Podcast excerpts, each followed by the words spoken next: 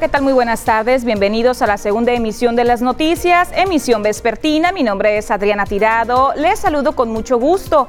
¿Qué le parece si antes de que comencemos con toda la información vemos los titulares de las noticias que ya están preparados?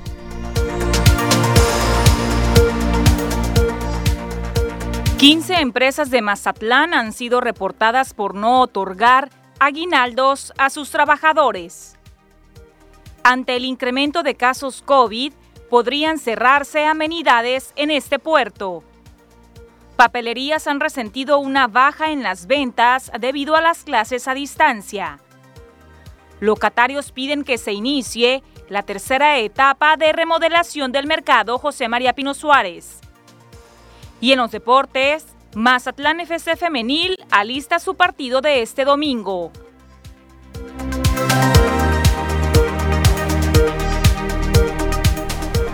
Iniciamos con la información de ese día, jueves 21 de enero. Mire, comienzo platicándole que hay mucha actividad en la delegación de la Procuraduría de la Defensa del Trabajo, pues en estos últimos días están recepcionando todas las quejas de parte de los trabajadores que no recibieron a tiempo el pago de su aguinaldo y también están registrando un ligero repunte en trabajadores que fueron despedidos de manera injustificada. Un total de 15 quejas son las que ha recepcionado la Procuraduría de la Defensa del Trabajo por omisión del pago de aguinaldos. Martín Luis Morales Acuña, delegado de dicha instancia, recordó que la Ley Federal del Trabajo en su artículo 87 señala que el patrón o empresa debió cumplir con esa obligación a más tardar el día 20 de diciembre. Eh, tenemos en promedio recepcionadas 15 quejas en cuanto a la omisión de pago de lo que es el tema de aguinaldos. La Ley Federal del Trabajo en su artículo 87 nos señala que el patrón tuvo que cumplir la obligación a más tardar el día 20 de diciembre del 2020. Por ningún motivo tiene que este, eh, hacerse efectivo algún descuento o alguna otra sustitución del método de pago que no señale la ley que sea en efectivo depósito bancario. Tuvimos ya 10 resueltas y las otras 5 pues se encuentran en trámite esperando que cumplan con este tipo de llamamientos a las cuestiones de las obligaciones del, del, pago eh, del aguinaldo. ¿no? El funcionario estatal también detalló un poco sobre el proceso que se lleva a cabo tras interponer la queja correspondiente por no recibir el pago de aguinaldo. Nos dan por enterado que el patrón incumplió con esta obligación de su pago del, del aguinaldo eh, primeramente requerimos por un citatorio al patrón para que comparezca ante nosotros y nos aclare el motivo por el cual no pudieron haberlo otorgado. Y hacen caso omiso, pues ya es también decisión del trabajador demandar por esta prestación y nosotros también pues ya eh, requerirlos mediante una inspección laboral y también pues multarlo. Las multas oscilan entre los 30 eh, mil pesos y pueden llegar hasta los 200 mil pesos, dependiendo los patrones, cuántos son los montos que eh, omitieron. Por otro lado, mencionó que el término del periodo vacacional de invierno y la famosa cuesta de enero sí se ha reflejado en un ligero repunte en las quejas por despido injustificado llamó a las y los trabajadores a no firmar documentos en blanco, porque podría tratarse de una renuncia voluntaria, que equivale a un finiquito, que es el pago del aguinaldo 2021 y vacaciones laborales proporcionales, y no se tendría derecho a una indemnización por despido injustificado. Puso a disposición de la población la siguiente línea de WhatsApp 6691 661201 para dudas o aclaraciones con motivo de despido injustificado, trámites de afiliación al IMSS, accidentes por riesgo de trabajo o bien en el tema del pago de aguinaldos. Con imagen y la edición de Pedro Velarde, informa para las noticias TVP Adriana Tirado. Y en otros asuntos, desde que las autoridades del sector educativo del orden nacional tomaron la decisión de implementar la modalidad de clases a distancia, uno de los sectores productivos que ha resentido con mayor, eh, eh, más fuerte esta decisión ha sido el sector papelero. ¿Por qué? Porque les está afectando en cuanto a la comercialización de sus productos y también en sus servicios. Más de un 50% han disminuido las ventas del sector papelero debido a las clases escolares a distancia. El representante de papeleros en Sinaloa, Roberto Lem González, indicó que son pérdidas significativas y que incluso algunas papelerías han cerrado sus puertas. Mencionó que son las ventas de productos temáticos como Navidad, Año Nuevo y San Valentín las que predominan porque los útiles escolares se venden muy poco. Pues mira, pues netamente el sector papelero a nosotros nos ha afectado este, bastante, ya que las ventas pues, han, han bajado hasta arriba de un 50% en algunos casos y este, tratamos ahí de mantenernos todos eh, con, las, con las ventas y con los, con los productos y servicios que, que brindamos de temporadas, ¿no? porque también pues, hay otras temporadas donde participamos. En realidad sí ha estado demasiado golpeada la economía y estamos nosotros pues, buscando también estrategias de cómo salir adelante. Será hasta que los alumnos regresen a clases presenciales cuando las ventas del sector aumenten, sin embargo eso se ve lejano porque Sinaloa continúa en color naranja del semáforo epidemiológico y únicamente habrá regreso a las aulas cuando el semáforo pase a color verde. Con imágenes y edición de Andrés Viera, reportó para las noticias TVP, Kenia Fernández. Y mientras tanto, Roberto Lem González recientemente fue elegido para tomar las riendas de la Cámara Nacional del Comercio, Servicios y Turismo en Mazatlán para el periodo 2021-2022. Como presidente electo, Lem González indicó que continúan con el actual proyecto de Canaco en materia de vinculación con todos los sectores ligados a la Cámara y a las autoridades. Del mismo modo, anunció una serie de proyectos para emprendedores y capacitaciones para los afiliados y colaboradores. Señaló que el 2020 fue un año difícil, por lo que ya tienen un plan de trabajo para poder apoyar a todos los comerciantes que sufrieron las afectaciones y ayudarlos a resolver sus problemas la toma de protesta de la nueva mesa directiva se realizará en los próximos días para entrar en funciones el próximo primero de abril de este mismo año, 2021 y quienes ya están comenzando las gestiones eh, para continuar con la tercera etapa de modernización del mercado municipal José María Pino Suárez son los locatarios. Representantes de la mesa directiva del Mercado Municipal José María Pino Suárez continuarán ante las instancias competentes las gestiones para la culminación del proyecto de modernización de esa central de abastos. Eh, lograr bajar recursos para la culminación de la tercera y última etapa del proceso de rehabilitación del mercado José María Pino Suárez. El año pasado se metió la, la solicitud, ¿verdad? Se ventanillas ahí en Sedeco, se metió la solicitud el monto total es alrededor de los, era de alrededor de los 25 millones de pesos el año pasado para dotar completamente al mercado de infraestructura nueva. Alejandro Ontiveros Aramburo, secretario general de la mesa directiva, recordó que aunque ya se trabajó en una primera y segunda etapa del proyecto, aún quedan pendientes algunos trabajos importantes como el cambio del sistema de cableado a subterráneo. Mire, quedó pendiente la culminación del objetivo principal por el cual fue iniciado, que fue bajar el cableado aéreo y hacerlo subterráneo, ¿verdad? Falta rehabilitar los pasillos secundarios, instalarles las acometidas, poner piso cerámico nuevo acorde al nuevo diseño que tiene el mercado. Este, se van a, a poner láminas translúcidas nuevas, iluminación artística. Se dotaría de dos subestaciones eléctricas para para los, locatarios que tienen negocios de carnicerías, pollerías, pescaderías y bajarle los costos del, del consumo de energía eléctrica. Ontivero Saramburo destacó los beneficios que se tienen al contar con un mercado municipal modernizado, también por estar ubicado en el centro histórico. Con ello, dijo, se benefician las ventas de locatarios, además de mejorar la imagen del puerto, pues se trata de un ícono arquitectónico que destacaría el desarrollo de la ciudad. Con imagen y la edición de Pedro Velarde, informa para las noticias TVP Adriana Tirado. Es momento de irnos a nuestra primera pausa comercial, pero antes le informo que ya está disponible nuestra línea de WhatsApp al número 6692 405644 para que nos envíe sus reportes ciudadanos. Corte comercial, continuamos.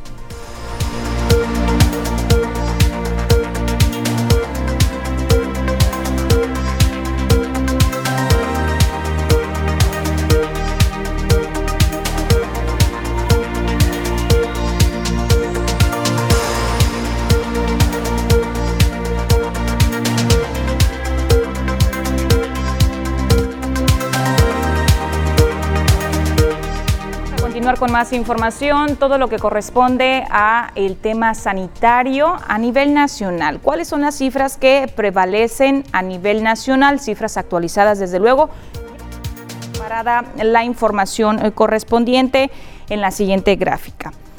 Casos eh, confirmados que reporta la Secretaría de Salud son 1.688.944 casos, de los cuales activos se encuentran 92.349. Recuperados 1.264.780. Personas que fallecieron lamentablemente 144.371 casos. En el estado de Sinaloa, ¿cómo estamos? De acuerdo a la Secretaría de Salud, se reportan 28.185 casos confirmados, sospechosos 1.115, personas fallecidas 4.435, personas recuperadas 22.844, continúa en color rojo el municipio de Culiacán, Guasave, y también tenemos al municipio de Ahome que se suma a este semáforo epidemiológico en color rojo de acuerdo al número de casos. Y ahora le presento ya los casos muy particulares de cada uno de los municipios. Mire, como ya se lo comentaba, tenemos a Ahome en eh, color rojo según el número de casos activos, hay un total de 101 casos activos en Ahome, se dispararon de un día para otro. Angostura, tres casos, Badiraguato con 10, eh, Concordia no presenta casos activos, Culiacán 464 casos en Culiacán, una situación preocupante porque esta sería una de las cifras más altas que está registrando la capital del estado desde que inició la pandemia. Incluso durante los días de confinamiento, si mal no recuerdo, no presentaban estas cifras tan, tan fuertes que están registrando aquí el día de hoy. Continuando con el listado, a Choice con tres casos activos, Elota con ocho, Escuinapa con dos, El Fuerte un caso, Guasave continúa en color rojo con 149 casos activos. Mazatlán, ¿cómo estamos aquí en nuestra ciudad, en el municipio? Bueno, según la Secretaría de Salud, reporta 88 casos activos. El día de ayer yo le informaba que había 68, es decir, de un día a otro, en 24 horas, se aumentaron 20 nuevos casos activos aquí en el municipio de Mazatlán. Todavía afortunadamente no se llega al color rojo, pero esperemos y que la incidencia no continúe a la alza. Mocorito dos casos, El Rosario con seis, Salvador Alvarado 46, San Ignacio solamente un caso activo, Sinaloa municipio 11 y Nabolato nueve casos activos. Y mire, tal parece que la autoridad municipal ya le está prestando atención al comportamiento que está registrando la pandemia aquí en nuestro municipio, pues de acuerdo al presidente municipal Luis Guillermo Benítez Torres, de ser necesario, considera podrían cerrarse algunas amenidades aquí en el puerto de Mazatlán, incluso también algunos paseos. Mazatlán, el alza en contagios por COVID-19 podría obligar a tomar restricciones en la nueva normalidad el alcalde Luis Guillermo Benítez Torres reveló que podrían restringirse paseos turísticos y otras amenidades, ello pese al hecho de que el destino está a una semana de ser sede de la Serie del Caribe 2021. si, es necesario, sí lo vamos a hacer. Si es necesario, sí lo vamos a hacer. Tomando en cuenta que estamos a una semana de la Serie del Caribe, alcalde. Sí, si es necesario, sí lo vamos a hacer. De hecho, estamos trabajando muy fuerte. Ya la gente dejó mucha de usar cubrebocas, ya no guarda los cuidados necesarios. Se ha relajado. Y después de estas fiestas es normal que eso pase. Pero nada que se semeje a otras ciudades. Culiacán casi ya 500. Indicó que aunque los casos en Mazatlán no son equiparables a los que se concentran en otros municipios en la entidad, como Culiacán, se amerita actuar en la prevención, pues reconoció que hay un relajamiento de las medidas entre la ciudadanía y los visitantes. No tanto como peligrosamente, ¿eh? seguimos todavía tolerablemente en azul. ¿Pero qué medidas van a Yo tomar? a partir, estamos tomando, ya tuve una reunión ayer con todos los encargados del operativo Nueva Normalidad. Estamos fortaleciendo todo lo que hemos hecho en este tiempo. Yo les dije ya, en el fútbol somos el único, ya no hay dos, nomás uno en el país que puede tener presencia de fanáticos, porque hemos hecho muy bien el trabajo. Y lo mismo vamos a hacer en la Serie Caribe. Benítez Torres dio a conocer que ya tuvo una reunión con los encargados del operativo Redes y de la nueva normalidad en el puerto para darles instrucciones y que a partir del viernes él mismo estará supervisando las labores en establecimientos y puntos turísticos, así como en el resto de la ciudad. Con imágenes y edición de Gustavo García, reportó para las noticias TVP Cecilia Barrón. Y a continuación pasamos a temas relevantes de carácter internacional. Se produjo un incendio masivo en uno de los edificios en construcción de las instalaciones de una de las empresas fabricantes de vacunas de COVID-19 en Pune, Maharashtra, esto en la India. Los incendios, derrumbes y otros accidentes similares son frecuentes en la India a menudo debido al precario estado de las infraestructuras y también a la falta de mantenimiento, factores alimentados por la corrupción y también, hay que decirlo, por las prácticas ilegales. Según se informó en Twitter, el presidente de la compañía Adar Ponawala, el fuego no afectará los envíos de la vacuna. También se informó que se recuperaron del lugar del incendio cinco cadáveres y otras nueve personas que afortunadamente fueron rescatadas con vida. Hacemos una pausa comercial, regresamos en breve.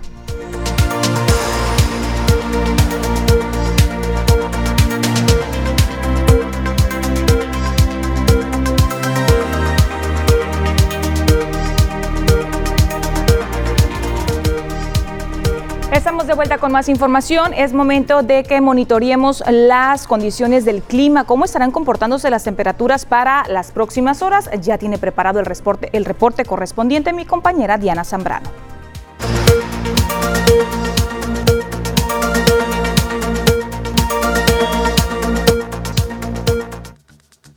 Hola, ¿qué tal y buenas tardes? Bienvenidos aquí al reporte meteorológico. Qué gusto acompañarlos en esta tarde. Comenzamos con los datos que nos envía satélite. Les cuento que el día de hoy tenemos al Frente Frío número 30, el cual tiene interacción con la sexta tormenta invernal de la temporada y ambos estarán provocando que disminuya las temperaturas sobre algunas regiones del norte y noroeste de la República Mexicana. Nos vamos a conocer las temperaturas actuales en algunos puntos importantes del país, comenzando por la frontera en Tijuana, donde actualmente se registran 18 grados, el cielo mayormente nublado, al igual que en La Paz, Durango y Guadalajara con 26 grados. Acapulco ya despejado con 31 grados, al igual que en Mérida con un cielo mayormente nublado. Nos vamos a conocer las temperaturas actuales para nuestro estado Sinaloa, las cuales varían entre los 22 y los 25 grados y que nos esperan los próximos días, comenzando en el puerto de Mazatlán, donde el día de mañana se mantiene una condición de cielo parcialmente nublada, sábado y domingo ya despejada y las máximas que van a variar entre los 24 y los 27 grados centígrados para el sector del puerto de Mazatlán. En la capital Culiacán, actualmente con un cielo totalmente cerrado y 24 grados. Viernes y sábado se mantiene nublado y las máximas que van a variar entre los 25 y los 28 grados para la capital. En Guamúchil un cielo totalmente cerrado y 25 grados. Mañana la máxima incrementa un poco hasta llegar a los 28 grados. Las mínimas que se prevén de entre 6 y 13 grados para Guamúchil. Más al norte, en Guasave, actualmente con un cielo mayormente nublado y 25 grados. Mañana se mantiene la condición de cielo parcialmente nublada, al igual que el sábado, y ya las mínimas que se prevén de entre 5 y 12 grados para Guasave. En los mochis, más al norte, actualmente con 22 grados centígrados. Mañana un cielo se espera parcialmente nublado, al igual que el día sábado, ya lunes despejado. Y las máximas que van a variar entre los 20 y los 24 grados centígrados para el sector de los mochis. Respecto a la fase lunar, nos mantenemos aún en cuarto creciente, la salida de la luna a las 12 horas con 23 minutos, la puesta de la luna a la 1 con 37 minutos, la salida del sol a las 6 de la mañana con 55 minutos y ya para finalizar, la puesta del sol a las 17 horas con 47 minutos. Hasta aquí el reporte meteorológico. Espero que tengan una excelente tarde.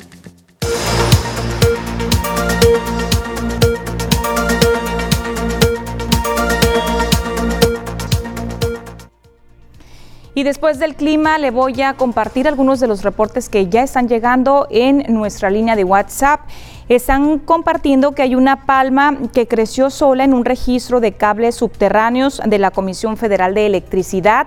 Su tallo está presionando los cables. Esta situación es en calle Tales de Mileto, en el fraccionamiento Villa Satélite. Nos enviaron la fotografía para ver que efectivamente ahí se encuentra la palma dentro de ese registro de cableado eléctrico. También están reportando dos lámparas de alumbrado público que tienen mucho tiempo, tienen mucho tiempo fundidas, esto en calle Santa Marina Magdalena y Santa Ana pero no nos precisan en qué fraccionamiento o en qué colonia pudiera tratarse. Si nos envían los reportes un poco más claros con el número eh, preciso del domicilio, también la calle y el fraccionamiento para estar dando la información completa. Le recuerdo el número telefónico 6692 405644. Todavía tiene oportunidad de mandarnos sus reportes ciudadanos y en la medida de lo posible los estoy compartiendo durante esta hora de información. Hacemos otra pausa comercial regresamos.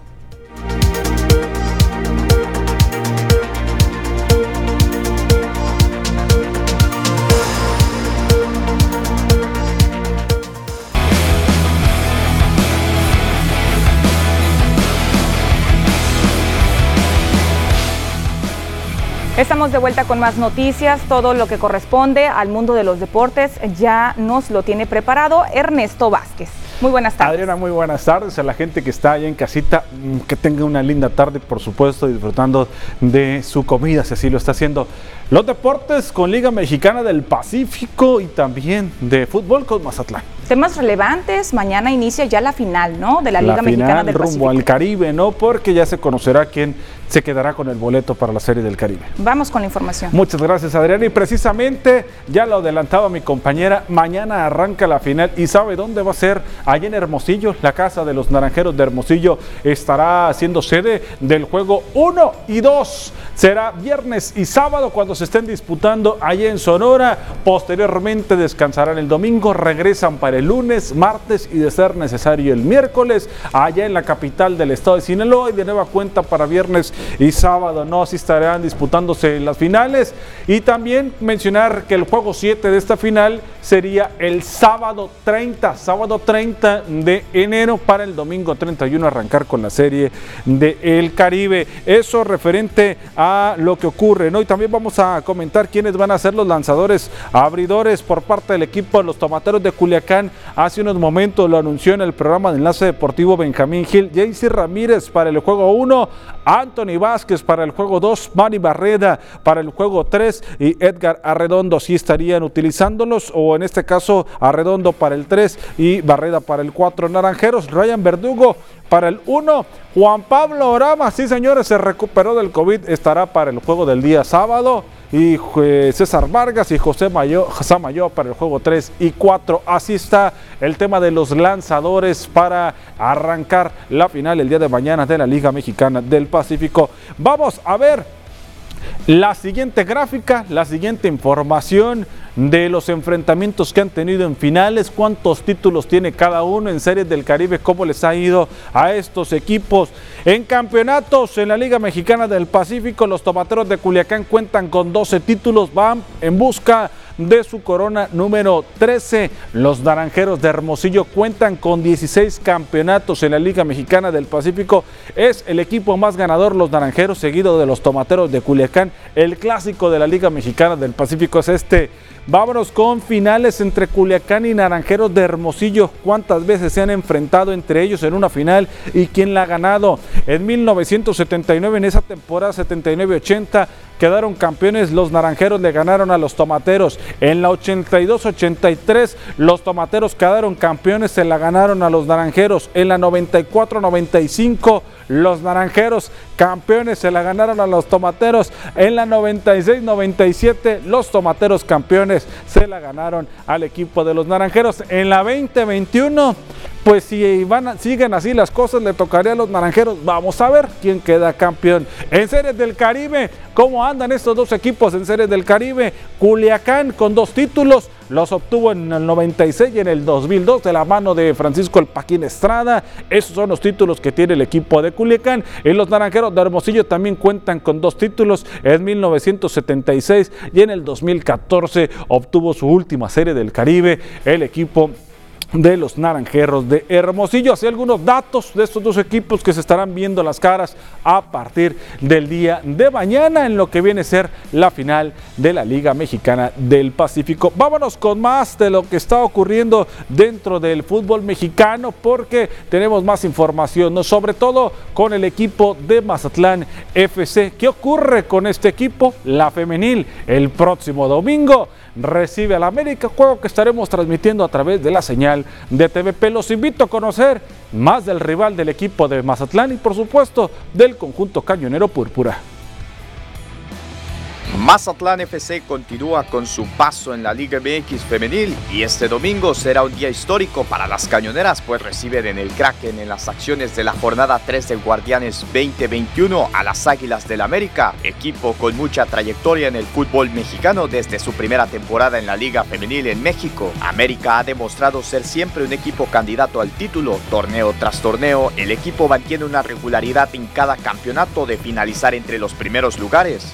Su primera participación en el Apertura 2017 cerró el torneo en el primer lugar, pero cayó en las semifinales ante Chivas. En el Clausura 2018 nuevamente llegó a la instancia de las semifinales, quedándose con las ganas de llegar a esa tan ansiada final. Para el torneo Apertura 2018 llegaría la felicidad al nido, pues levantarían su primer título en la Liga MX femenil al derrotar en penales al conjunto de Tigres. En las últimas campañas, las jugadoras de América no han podido superar esa barrera de poder regresar a disputar una final y levantar el título nuevamente, pero en este torneo estarán en búsqueda de ese boleto que les permita llegar a la gran fiesta de la mano del técnico Leonardo Cuellar. Las Águilas en este arranque de Guardianes 2021 poseen récord de una victoria y una derrota, obteniendo un resultado favorable en su último juego frente a Juárez, en las que derrotaron por marcador de dos goles a uno. Este fin de semana buscarán conseguir sus primeros tres puntos como visitantes. Por otro lado, Mazatlán FC tiene sus objetivos claros si es seguir haciendo historia en el fútbol mexicano.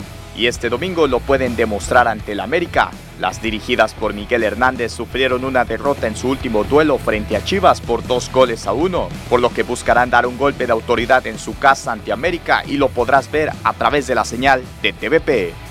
Con edición de Carlos Rendón, reportó para Deportes TVP José Manuel Correa. Hoy el equipo de Mazatlán dio a conocer que Fernando Aristegueta es baja por una lesión muscular de 12, de 10 a 12 días. No, no estará con el equipo de Mazatlán FC. Ayer por la tarde presentaron a su último refuerzo, el brasileño Giovanni Augusto. Vamos a escuchar, vamos a ver esto que preparó el equipo de Mazatlán.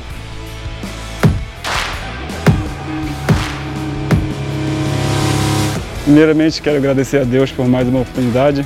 Estou, estou muito feliz de poder estar vestindo essa camisa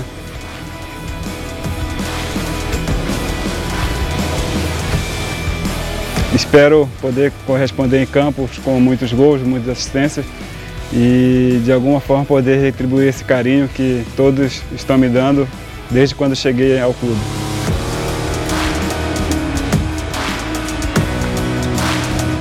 É, estou muito contente por tudo que, que estou vendo. É um grande clube, tem uma grande estrutura. Consegui acompanhar um pouco de alguns jogos, vi que a torcida é apaixonante e isso me deixa muito feliz. e espero poder é, estar em campo o mais rápido possível, poder retribuir o carinho de todos.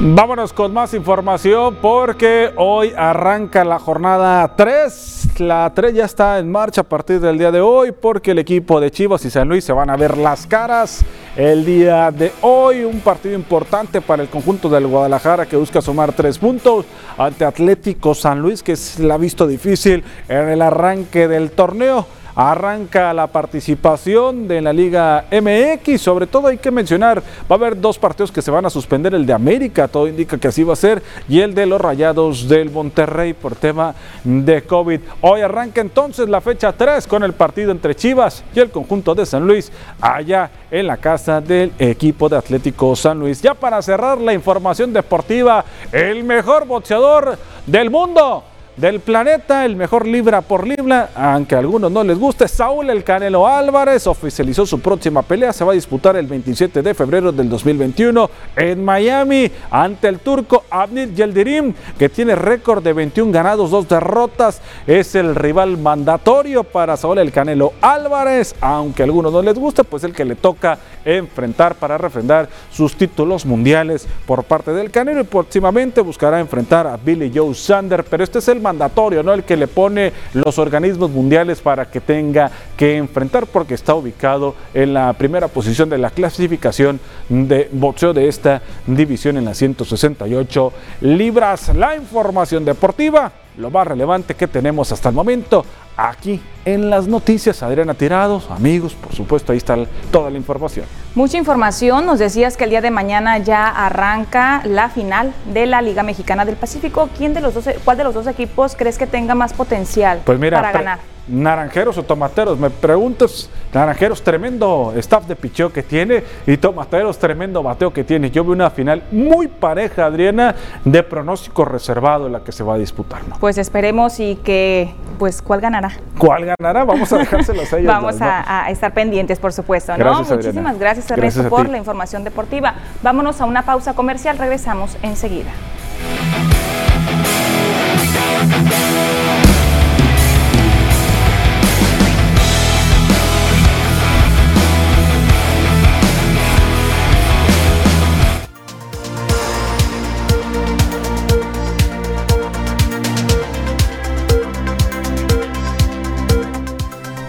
Vamos a retomar la información local. El día de ayer por la tarde se registró un incendio en las instalaciones del basurón municipal y quien nos da los detalles de lo ocurrido es la Dirección de Servicios Públicos Municipales.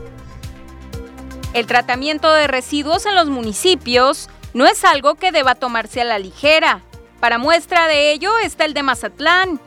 En el basurón municipal ha tenido lugar uno de los incendios más grandes de la ciudad. Luis Antonio González Solague, director de Servicios Públicos Municipales, reveló que el fuego se extendió por seis horas y para sofocar las llamas fueron necesarias seis pipas de agua potable.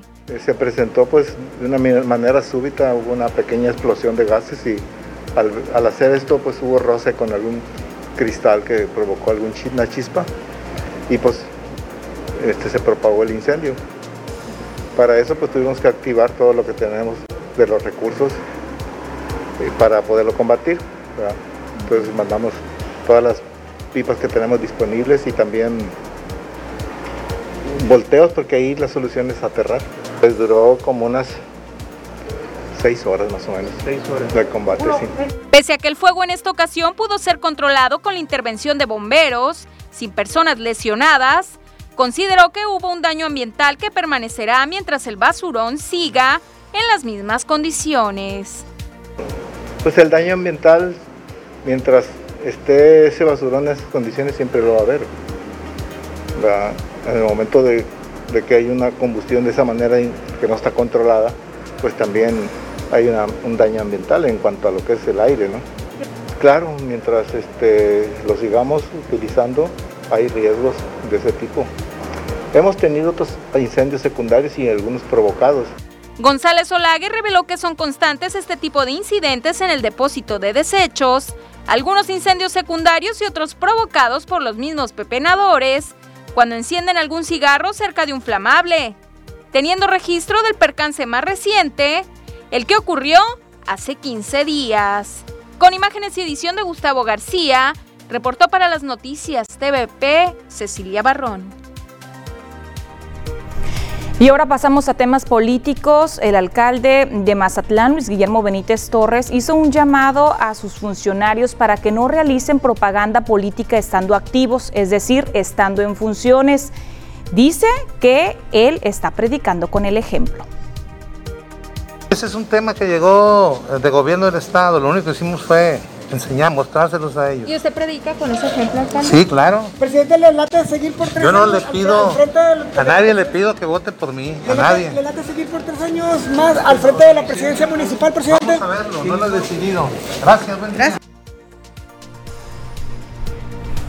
Y mientras tanto, la síndico procuradora Elseisela Bojorques Mascareño asegura que ya le han coqueteado de su partido político para que participe en el próximo proceso electoral y de acompañar también al alcalde Luis Guillermo Benítez Torres si se decide la reelección.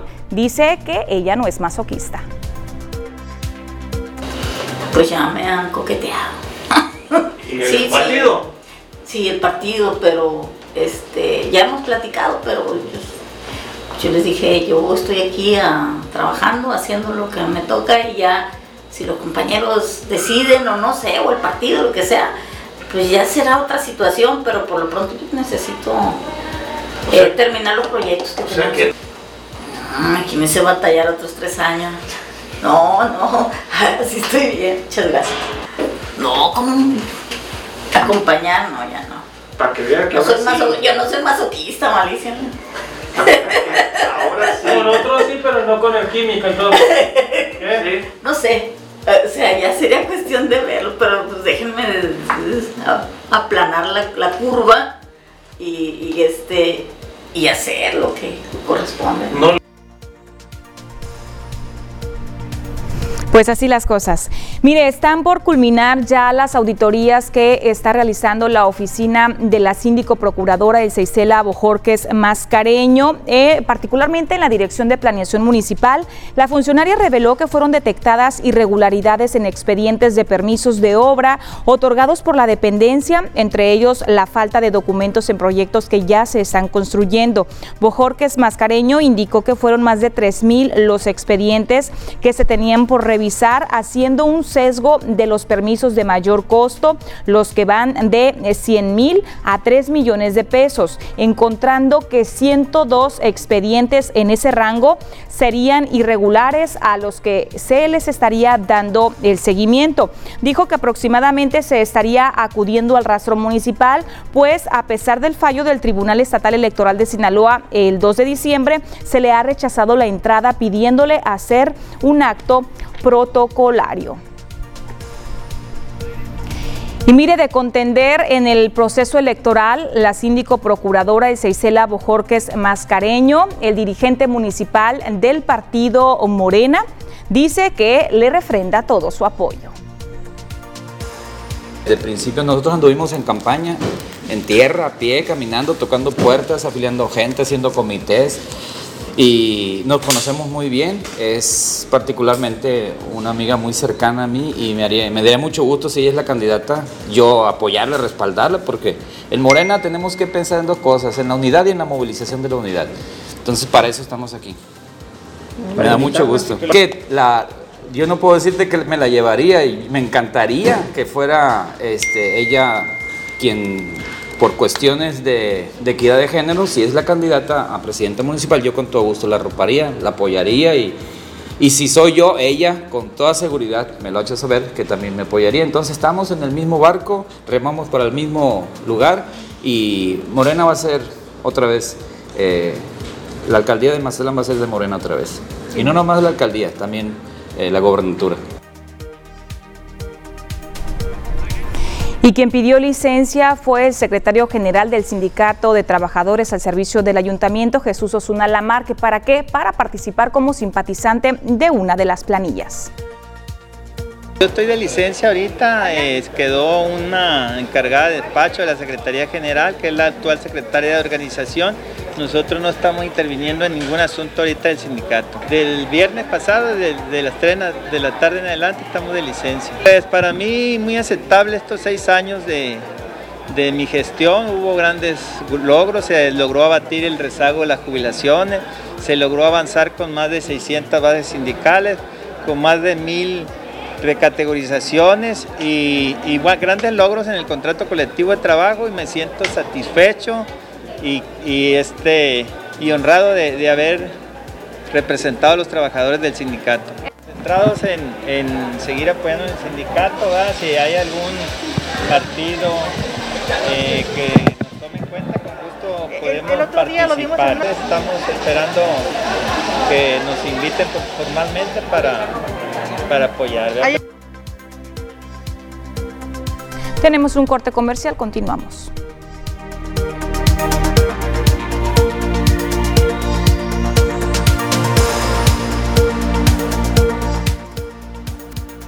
Santa Marina del fraccionamiento Santa Teresa están brotando dos fugas de agua potable. Una de ellas sale directamente del pavimento y se junta con otra ubicada a pocos metros que sale de un registro que se encuentra afuera de un domicilio.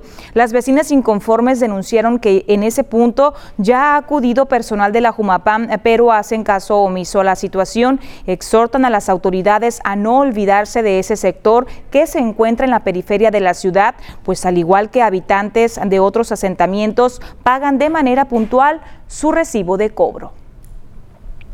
Continuamos.